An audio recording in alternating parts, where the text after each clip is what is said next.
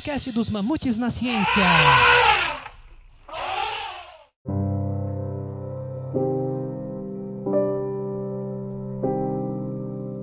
Antes de você dar play no nosso episódio, saiba, ele fala sobre suicídio e pode conter gatilhos. Olá, mamutinhas! Aqui é a Gabi e hoje eu serei a locutora de vocês. E participando comigo desse episódio sobre Setembro Amarelo, estão comigo a minha xará, a Gabriele Carvalho. Olá, Gabi! Oi, pessoal, eu sou a Gabi e eu faço parte da produção do MamuCast. A Vitória Lei também está com a gente. Olá, Vitória! Olá, gente, tudo bem? Olá, Gabis. E eu também faço parte da produção do MamuCast. E a nossa convidada especial hoje é Elisana Barbosa. Olá, Elisana, tudo bom com você? Oi, galera, boa tarde. É um prazer poder estar aqui com vocês. Meu nome é Elisana, sou psicóloga clínica formada pela Unisal. Sou especialista em terapia cognitiva comportamental e atuo na cidade de Lorena e na cidade de Guaratinguetá. Então, para começar esse episódio, devemos entender a origem do Setembro Amarelo e como ele conseguiu movimentar uma comunidade inteira, integrando várias pessoas de diferentes nacionalidades. Isso nos leva de volta à década de 90, mais precisamente ao ano de 1994 e à trágica história de Mike M. Ele era um jovem amoroso e aficionado por carros e mecânica. Seu xodó era um Mustang 68 amarelo, que ele mesmo restaurara. Contudo, sem ao menos completar 18 anos, Mike tirou a própria vida em seu Mustang amarelo, chocando todos à sua volta, que não faziam a menor ideia de que ele estava com problemas e precisava desesperadamente de ajuda. Em seu funeral, amigos e familiares distribuíram cartões com fitas amarelas e mensagens de apoio para pessoas que estivessem, porventura, enfrentando o mesmo desespero que Mike. A mensagem cresceu e, eventualmente, coloriu o mundo de amarelo. Suicídio, do latim suicídio, em que sui corresponde a si próprio e quedare, a matar, é o ato deliberado de tirar a própria vida. De acordo com dados da Organização Mundial da Saúde, OMS, de 2016, cerca de 800 mil pessoas tiram a própria vida a cada ano. Em outras palavras, uma pessoa se mata a cada 40 segundos. Trata-se de uma das 20 causas mais comuns de morte, superando em números absolutos as mortes ocasionadas pela malária, câncer de mama, guerras e até mesmo homicídios. Em particular, é a segunda maior causa de morte entre jovens de 15 a 29 anos, sendo superada apenas por acidentes de trânsito. Ainda de acordo com o OMS, no Brasil, 13.467 pessoas morreram por suicídio em 2016, Comparados com dados do estudo anterior, datado de 2010, houve um aumento de quase 100%. O suicídio não é um grave problema de saúde pública apenas nos países de alta renda. Trata-se de um fenômeno global, posto que 79% dos suicídios ocorrem em países de baixa e média renda, de acordo com os dados da OMS de 2016. Contudo, diversos estudos apontam que suicídios podem ser evitados com intervenções de baixo custo desde que ocorram em momentos oportunos. Muito embora a relação entre o suicídio e os distúrbios mentais, como ansiedade, depressão e o abuso de substâncias, esteja bem estabelecida em países de alta renda, muitos suicídios ocorrem de forma impulsiva em momentos de crise devido a uma perda momentânea da capacidade de se lidar com os estresses da vida, tais como problemas financeiros, términos de relacionamentos e doenças crônicas. Adicionalmente, as taxas de suicídio são extremamente elevadas em populações vulneráveis, como a LGBTQIA, que sofrem paulatinamente com a discriminação e isolamento social. Neste episódio, abordaremos a saúde mental em três contextos, não necessariamente disjuntos. Primeiro, falaremos como a discriminação, o preconceito e a violência que acometem cronicamente a população LGBTQIA, são fatores importantes para o elevado risco de suicídio dessa população. A seguir, discutiremos como a ansiedade e a depressão tão comuns no meio acadêmico, podem levar a ideações suicidas e, eventualmente, a tentativas de suicídio.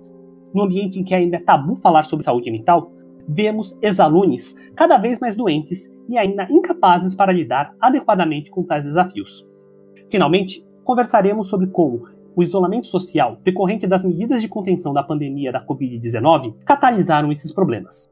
Agora, falando sobre a questão LGBTQIA, é muito difícil apontar uma causa direta e única para o suicídio, uma vez que ele é consequência de uma somatória de eventos ao longo de nossas histórias, cuja interferência destrutiva vai gradativamente minando a nossa saúde mental.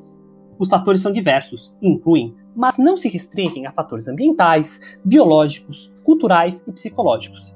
Geralmente, o que denominamos de causa trata-se apenas do último evento dessa cadeia desastrosa. É um fato, já muito bem estabelecido na literatura, que as taxas de suicídio e de ideação suicida na população LGBTQIA, são significativamente mais elevadas do que na população geral. Essa discrepância é ainda mais notável quando nos restringimos à juventude LGBTQIA, que corresponde à parcela da população com as maiores taxas de tentativa de suicídio. Desde o começo da década de 1990, as pesquisas populacionais nos Estados Unidos da América incluem questões sobre orientação sexual de seus participantes, com isso, foi constatado que as taxas de tentativa de suicídio dentre jovens LGB são de duas a sete vezes mais altas do que de jovens que se declaram heterossexuais. Essas tentativas, embora estatisticamente concentradas durante a adolescência, não se restringem a esse período da vida, de acordo com alguns estudos, essa correlação seria devida ao fato de que é durante a adolescência que predominantemente exploramos e descobrimos a nossa sexualidade, de forma que as tentativas de suicídio estariam muito mais ligadas aos fenômenos de descoberta e revelação da nossa não heterossexualidade do que com a idade cronológica propriamente dita. Diversos estudos constataram uma relação entre o elevado número de tentativas de suicídio dentre a juventude LGBT e taxas alarmantes de transtornos de ansiedade e de humor, e depressão, e de abuso de substâncias nessa subpopulação. Em particular, o resultado combinado de 25 estudos internacionais, abarcando tanto jovens quanto adultos, revelou que tais transtornos são pelo menos uma vez e meia mais comuns em indivíduos LGB do que em suas contrapartes heterossexuais. Assim, ao longo das últimas décadas, acumulou-se evidência suficiente para afirmar que tais elevadas taxas de tentativa de suicídio e de transtornos mentais na população LGBTQIA, estariam diretamente relacionadas com o estigma social, o preconceito e a discriminação associados com orientações sexuais minoritárias. A discriminação, seja na forma de rejeição pessoal, hostilidade, assédio moral e sexual e violência física, faz parte da experiência diária de pessoas LGBTQIA, e afeta profundamente a saúde mental dessa subpopulação. Uma forma particularmente cruel de agressão à juventude LGBTQIA, corresponde à rejeição que sofremos dos pais e demais familiares. Não à toa, diversos estudos correlacionaram a rejeição parental devido à orientação sexual com o risco de tentativas de suicídio entre jovens LGB. Em particular, um estudo envolvendo jovens adultos LGB com idades entre 21 e 25 anos constatou que aqueles que sofreram algum tipo de rejeição dos pais ou responsáveis tinham uma probabilidade pelo menos oito vezes maior de reportarem uma tentativa de suicídio do que aqueles que foram devidamente acolhidos pelos pais ou responsáveis. A discriminação fora do ambiente doméstico também tem um papel importante no declínio da saúde mental da população LGBTQIA, seja no ambiente escolar, onde diversos estudos correlacionaram o comportamento suicida de jovens LGBTQIA, com assédio e violência que sofrem devido à sua sexualidade ou expressão de gênero divergentes, seja na esfera pública, em que leis e políticas públicas podem promover a desigualdade de gênero e sexualidade ou falhar em proteger o indivíduo contra a discriminação baseada em gênero ou sexualidade. Os Estados Unidos da América devido à sua organização política que confere grande autonomia política aos estados, constitui um campus interessante para estudos comparativos sobre o impacto das políticas públicas na saúde mental da população LGBTQIA+. Um estudo usando dados da NESARC, National Survey on Alcohol and Related Conditions, revelou que adultos LGB vivendo em um dos 19 estados que não tinham legislação específica para a proteção da população LGBTQIA+, contra discriminação e crimes de ódio, apresentavam uma maior prevalência de transtornos de ansiedade e de humor, bem como de abuso de substâncias do que a parcela cis-hétero da população de tais estados, ou de pessoas LGBTQIA+, que moravam em estados com uma legislação adequada. Um estudo subsequente comparou dados de duas edições consecutivas da NESARC para examinar o impacto na população LGB da proibição do casamento homoafetivo em diversos estados dos Estados Unidos da América.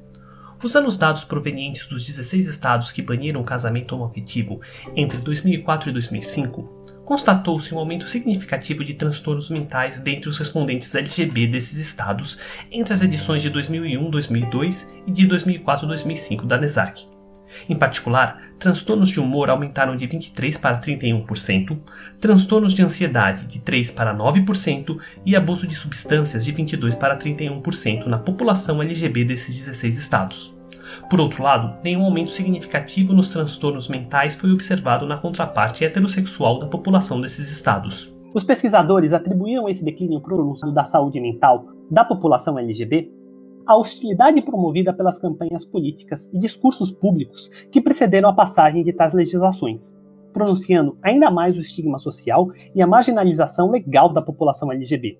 Um cenário de terror semelhante ao que emergiu em nosso próprio país decorrente do discurso de ódio propagado no contexto eleitoral de 2018. Conforme pesquisa realizada pela ANTRA, Associação Nacional de Travestis e Transsexuais do Brasil, no primeiro semestre de 2019, com cerca de 1.350 participantes, 99% dos respondentes LGBTQIA+, declararam não se sentirem seguros no país. E agora uma pergunta para você, Lisana. Essa sensação generalizada de insegurança que a população LGBTQIA+ enfrenta pode ser a causa de diversos transtornos psicológicos. Que tipo de hábitos podemos cultivar para mitigar o seu impacto em nossa saúde mental? Bem, gente, é, não é de hoje, né, que a população LGBTQIA vem sofrendo é, preconceitos, né?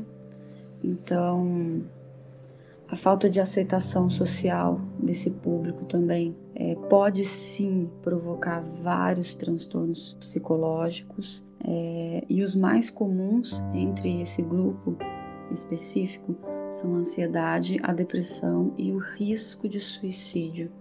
Eles sofrem tanto que passam a imaginar, né, e a, às vezes a desejar o suicídio como uma possibilidade, como uma melhora como se qualquer outra coisa não adiantasse. Isso é muito complicado. É, eles sofrem mentalmente por conta desse preconceito e por mais que a gente fale que, que aceita, que tá tudo bem, que somos tolerantes com tudo e com todos, não somos, na verdade. Ainda precisamos melhorar muito é, nessa questão da tolerância. Nós não entendemos o que é diferente, nós não entendemos a subjetividade das pessoas. Nós dizemos que entendemos, mas não. Precisamos melhorar. Para amenizar tudo isso, é, nós podemos, de certa maneira, fazer um acolhimento desse público, né? Uma escuta, prestar atenção nas necessidades desse público, acolher de verdade potencializar também a resiliência dessas pessoas com a conversa, com o carinho, com a atenção. Eles precisam ser muito resilientes para poder enfrentar toda essa situação ainda, apesar de já ter melhorado um pouco, não é o suficiente. Fortalecer as redes de apoio dessas pessoas com familiares, com amigos, é, oferecer ajuda, né? É, se informar mais também, né? Sobre tudo, é, se é possível também indicar um profissional, caso necessário, vai ajudar muito essa pessoa a, a enfrentar essas situações é, do mundo. Além de todos os mecanismos de opressão que as minorias sexuais sofrem, a população trans ainda tem que lidar com uma série de fatores particulares.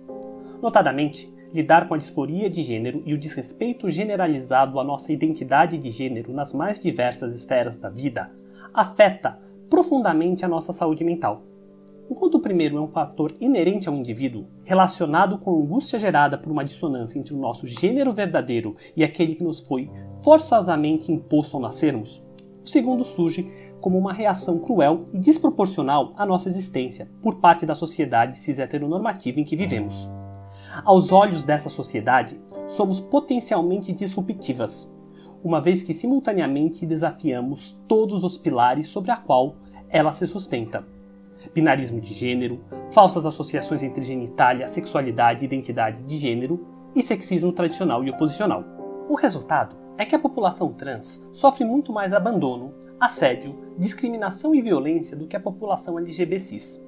A saber, a idade média com que travestis e mulheres trans são expulsas de casa pelos pais é de 13 anos. Por outro lado, com mais de 129 assassinatos de pessoas trans nos oito primeiros meses de 2020, um aumento de 70% em relação ao mesmo período do ano passado, o Brasil ocupa a inglória posição de país que mais mata pessoas trans no mundo. Consequentemente, é de se esperar que tal população apresente uma pior saúde mental e maiores taxas de suicídio. De fato, pessoas trans são duas vezes mais propensas a ideações suicidas do que pessoas cis LGBT. Estima-se que aproximadamente metade da população trans tenta, ao menos uma vez, tirar a própria vida. Apesar de a transgeneridade ter sido removida em maio de 2019 da Classificação Internacional de Doenças pela OMS, o estigma de transtorno mental ainda persiste e permeia a medicina e a psicologia. Isso torna ainda mais traumático o acesso ao processo de transição de gênero, pois além das pessoas trans terem que lidar com todas as incertezas inerentes à terapia hormonal e às cirurgias, elas precisam lidar com profissionais completamente despreparados, muitos dos quais ainda erroneamente insistem na já banida terapia de conversão. Não obstante, há uma diminuição drástica das ideações suicidas com a transição. Notadamente, de acordo com um estudo de 2014, 67% das pessoas trans têm ideações suicidas pré-transição, enquanto que apenas 3% apresentam tais pensamentos pós-transição. Elisana, como podemos lidar com esse cenário de profissionais de saúde mental ainda muito mal preparados para lidar com as questões da saúde mental da população LGBTQIA? É, nessa questão, realmente as políticas públicas ainda deixam a desejar, sim é, em relação à população LGBTQIA. É, muitos ainda relatam ter sofrido preconceito, tanto em consultórios médicos, odontológicos, inclusive psicológicos, né? Dá até vergonha na gente aqui, posso dizer por mim, isso não deveria acontecer. E então, muitos dos direitos básicos que a gente diz que tem, é, na verdade não tem, não é? é? Está tudo bem escrito, mas na hora da prática não é bem assim que é realizado. Já vi vários relatos tristes é, de pessoas que foram maltratadas somente por sua sexualidade, que cada um tem o direito de ter a sua, não? Nós temos uma vida, podemos vivê-la da forma como acharmos melhor é, é complicado a pessoa procurar um, um, apoio e encontrar uma porta fechada e, e encontrar um preconceito, um ódio, né? Muito chato isso. As pessoas não, não deviam passar por isso. Sim, falta muita humanidade ainda nas pessoas e nos profissionais da área de saúde e de qualquer área mas em contrapartida aí temos alguns programas já funcionando, temos alguns psicólogos se preparando, preparados também para atuar com esse público. De certa forma, todos nós temos que lutar por políticas públicas melhores que visam o tratamento de todos de forma igualitária. Temos que buscar conhecimento teórico sobre essa população, tentar entender melhor. Se possível, é, participar desses grupos também. A prática é muito boa. Você lê, você estuda, mas e a prática? E as vivências que você pode ter com essas pessoas? Elas também são válidas. Para a gente entender a dor do outro, a gente precisa estar próximo desse outro, né? Desse grupo, no caso. É, para entender melhor quais são as necessidades deles. Isso é de extrema importância. Uma forma de compreender o processo que leva minorias, como a população LGBTQIA, ao suicídio é através do chamado modelo de estresse de minorias. Ele se sustenta sobre a premissa de que a homofobia e a transfobia criam um ambiente hostil que causa estresse e aumenta o risco de transtornos mentais. Essa racionalização conversa diretamente com a dimensão de pertencimento frustrado da teoria interpessoal psicológica do suicídio, a TIPS no sentido de que a falta de apoio social aumenta a sensação de que os outros não nos aceitam ou simplesmente não se importam conosco. Consequentemente, propiciando o surgimento de sensação de que não passamos de um estorvo para as pessoas ao nosso redor, o que corresponde à dimensão de fardo percebido da TIPS. Finalmente, esse tipo de experiência contribui para comportamentos depressivos, abuso de substâncias e sexo inseguro, que, por sua vez, estão correlacionados com tentativas de suicídio. Finalmente, tentativas anteriores, além de serem, de acordo com o OMS, o fator de risco mais importante para o suicídio na população geral, coincide no arcabouço da TIPS com a dimensão de capacidade adquirida para o suicídio. A vida universitária exige muita maturidade emocional para lidar com os novos desafios que essa nova etapa da vida traz, desde o ingresso na instituição até a aproximação da entrada para o mercado de trabalho. Tantas expectativas sobre o seu futuro, tanto profissional quanto pessoal, muitas vezes levam a transtornos psicológicos que muitas vezes não são reconhecidos ou não são levados a sério. O desconhecimento desses problemas leva à desconsideração dos sintomas e a tratamentos equivocados. Muitos casos de depressão e ansiedade são tardiamente ou erroneamente diagnosticados, e muitos comportamentos, como má alimentação, inatividade física, uso de drogas ilícitas ou lícitas, são levados como maus hábitos de saúde, mas muitas vezes não são associados com problemas psicológicos. Diversos estudos apontam que os números para ansiedade e depressão entre estudantes universitários chegam a ser mais altos do que os do resto da população em geral, e que as mulheres são as mais afetadas. Elisana, por que as mulheres universitárias são as mais propensas a apresentarem sintomas de depressão e ansiedade? Então, na verdade, olha, para a comunidade científica, ainda não existe uma explicação concreta para esse fenômeno. As causas prováveis disso eh, são ligadas a fatores genéticos e à influência exercida pelos hormônios sexuais femininos. Tá? Só tem uma questão. Nós vivemos hoje em um mundo imediatista. Nós queremos correr para tudo. Tá certo que as pressões sociais elas são colocadas tanto em homens quanto em mulheres.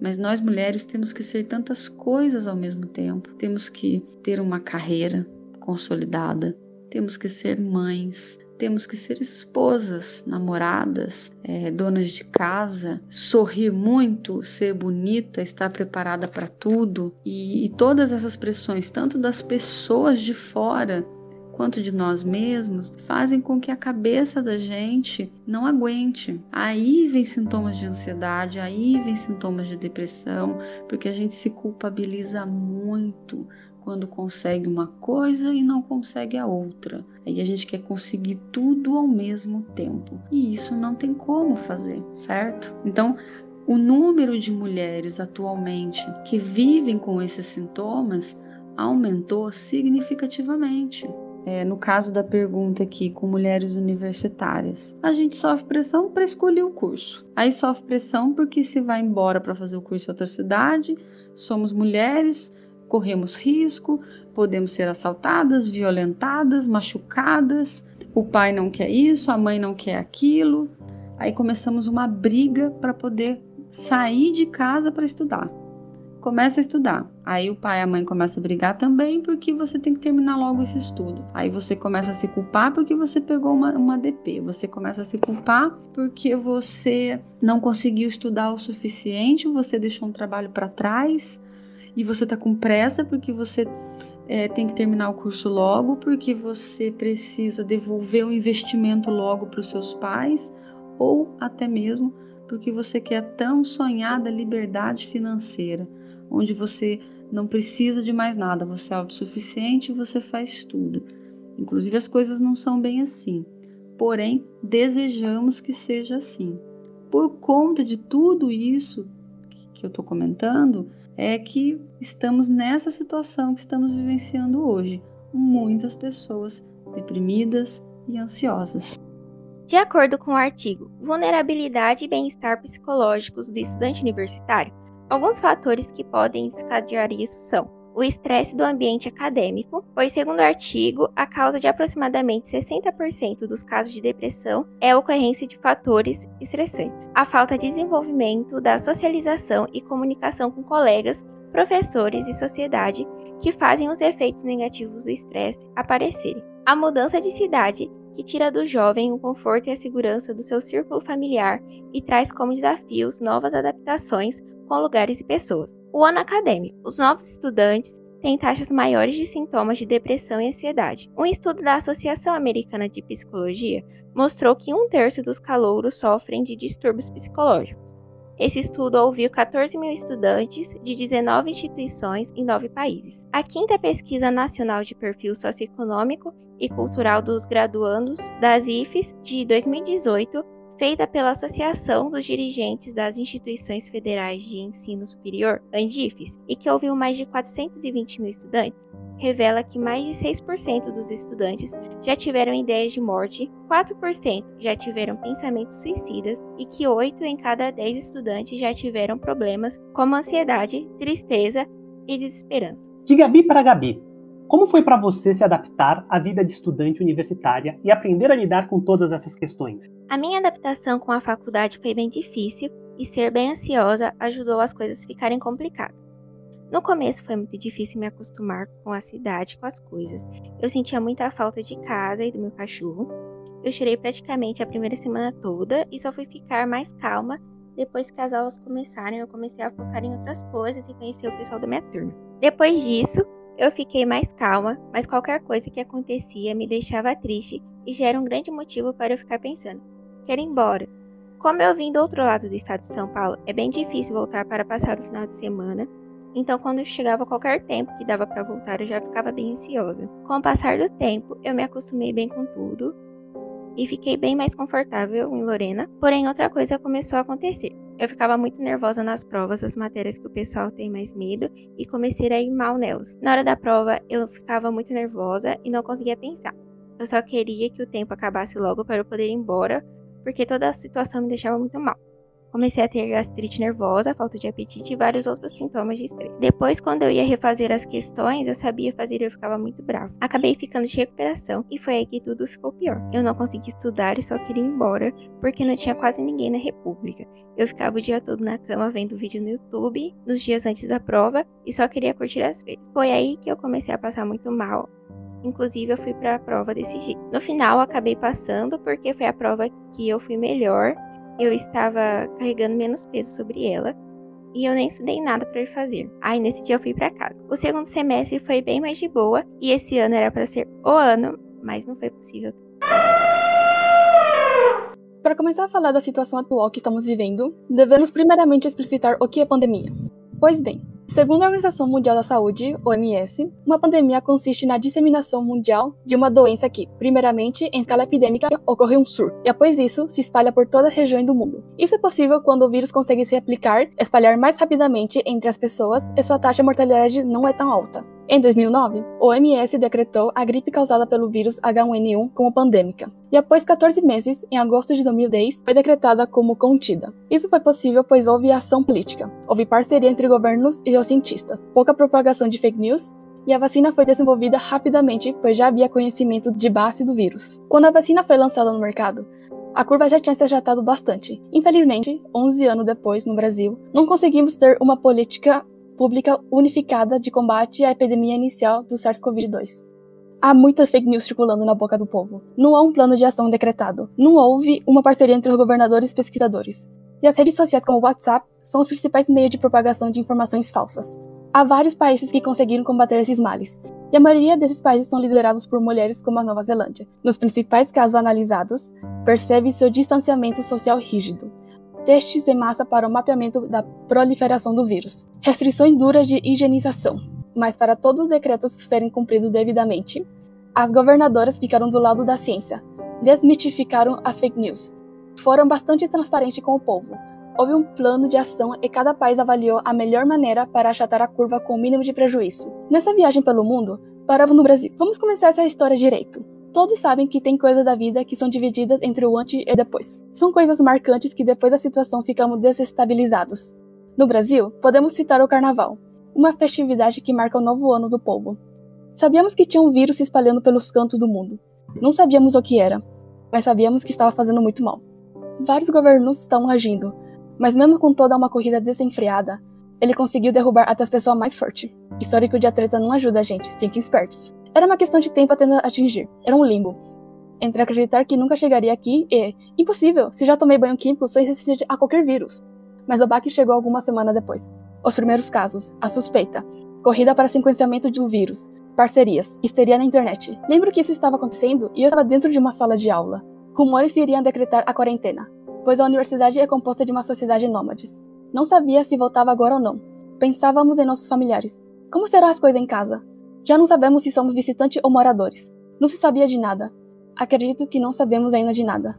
Planejamentos iniciais para a virada da década jogados no lixo. Estamos vivendo em fases. Começamos com a da negação e depois da aceitação. Cito esses sentimentos, pois inicialmente negamos a situação atual. Como assim estamos numa pandemia? Passamos para a aceitação. Putz, precisamos nos cuidar. Com isso, começamos a acompanhar avidamente os noticiários científicos. Cada dia era uma nova informação, um novo cuidado de higiene ou saúde para evitar se contaminar, ou contaminar as pessoas ao nosso redor.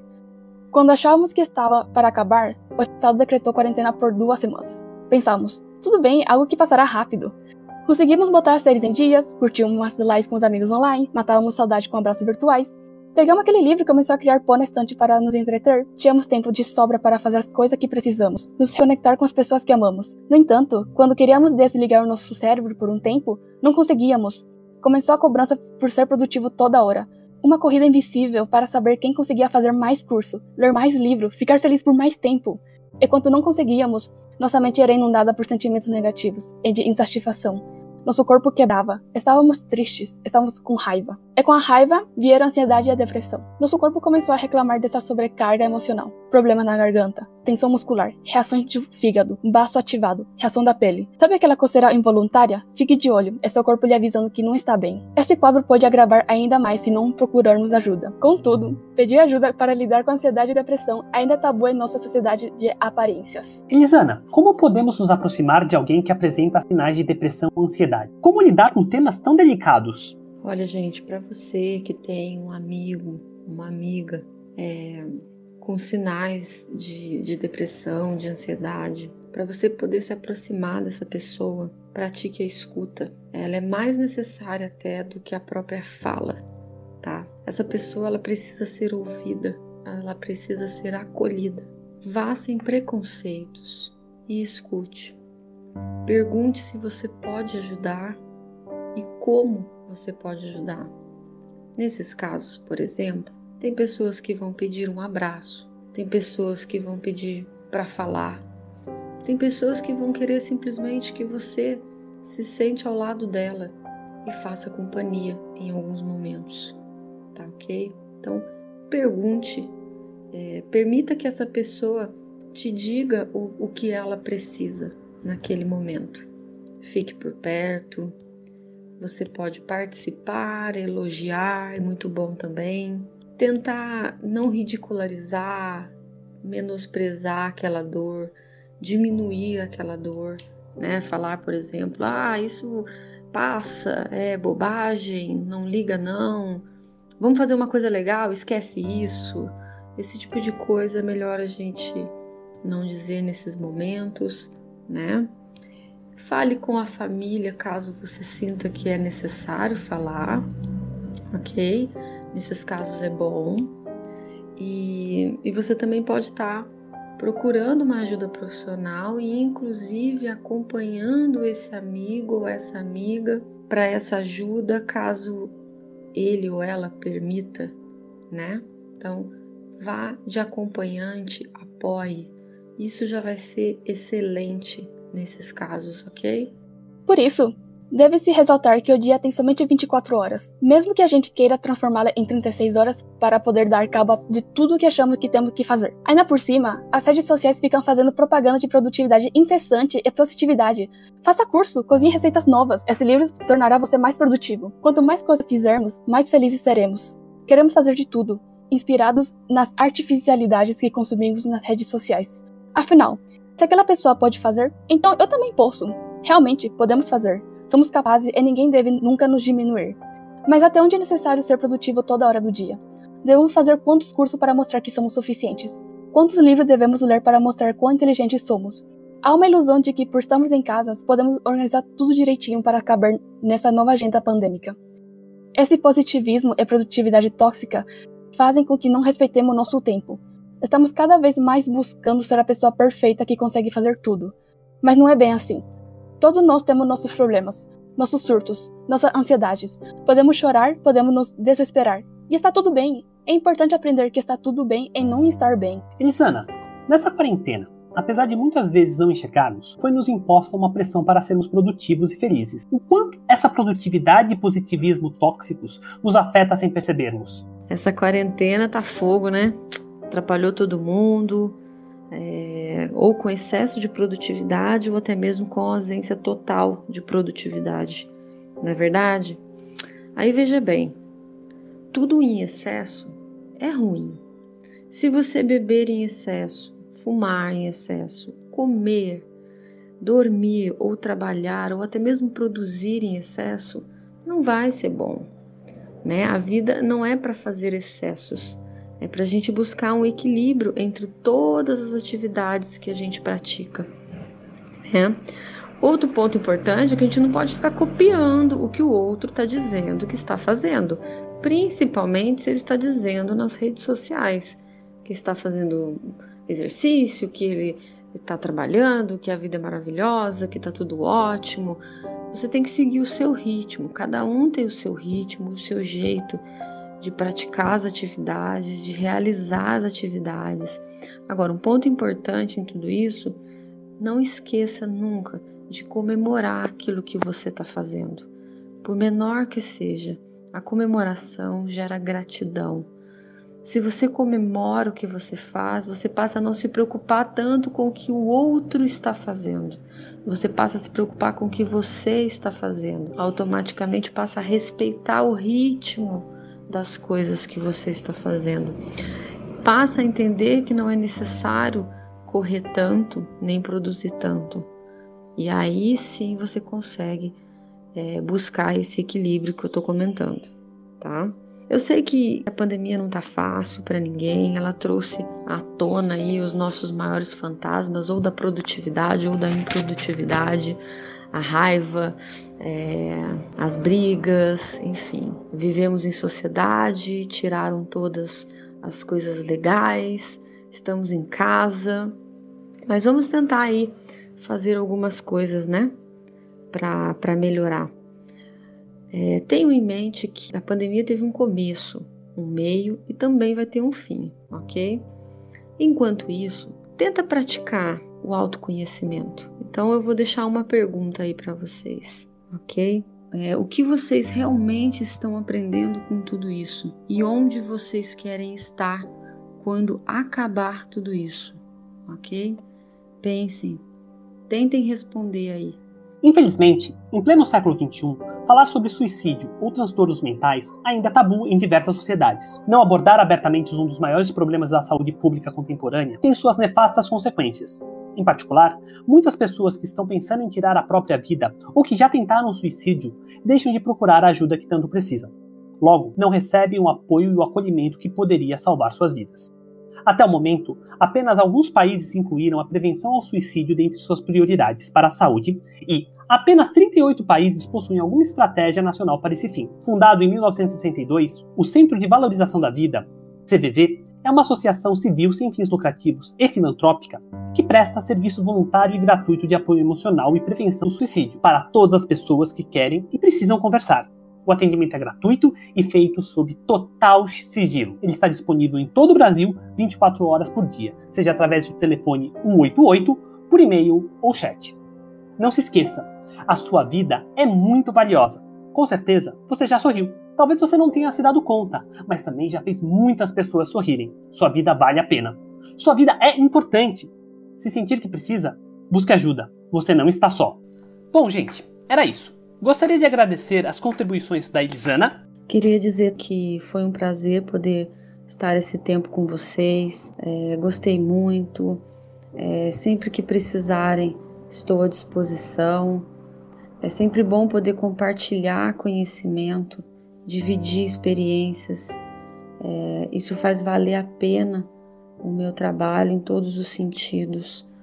É, obrigada mesmo. Da Gabi. Foi muito legal estar aqui hoje. Eu gostaria de agradecer a oportunidade e deixar um tchau para todos vocês. E da Vitória.